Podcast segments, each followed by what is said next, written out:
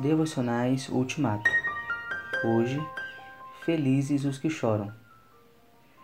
Felizes as pessoas que choram, pois Deus as consolará. Mateus 5, 4. Por que seria feliz aquele que chora? Por que teria a aprovação de Deus? E como alguém pode ser feliz chorando? Embora não seja uma questão simples, em Eclesiastes 7:3 encontramos algo que talvez possa esclarecê-la um pouco.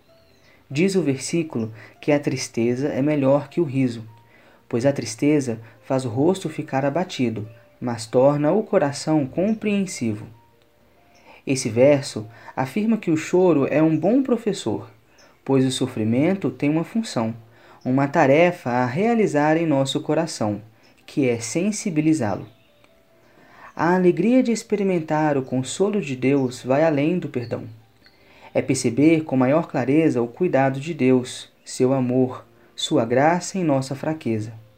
É a alegria de saber, pela fé, que Deus vai tornar a noite em dia novamente e, a seu tempo, o choro em riso. É a oportunidade de conhecer o Espírito Santo, o Consolador. Jesus mesmo prometeu que ele enviaria o Consolador que seus seguidores não ficariam órfãos ou desamparados. Somos abençoados para abençoar, somos consolados para consolar. Portanto, precisamos não só perceber a ação de Deus para nos consolar, mas também perceber aqueles a nosso redor que estão precisando de consolo.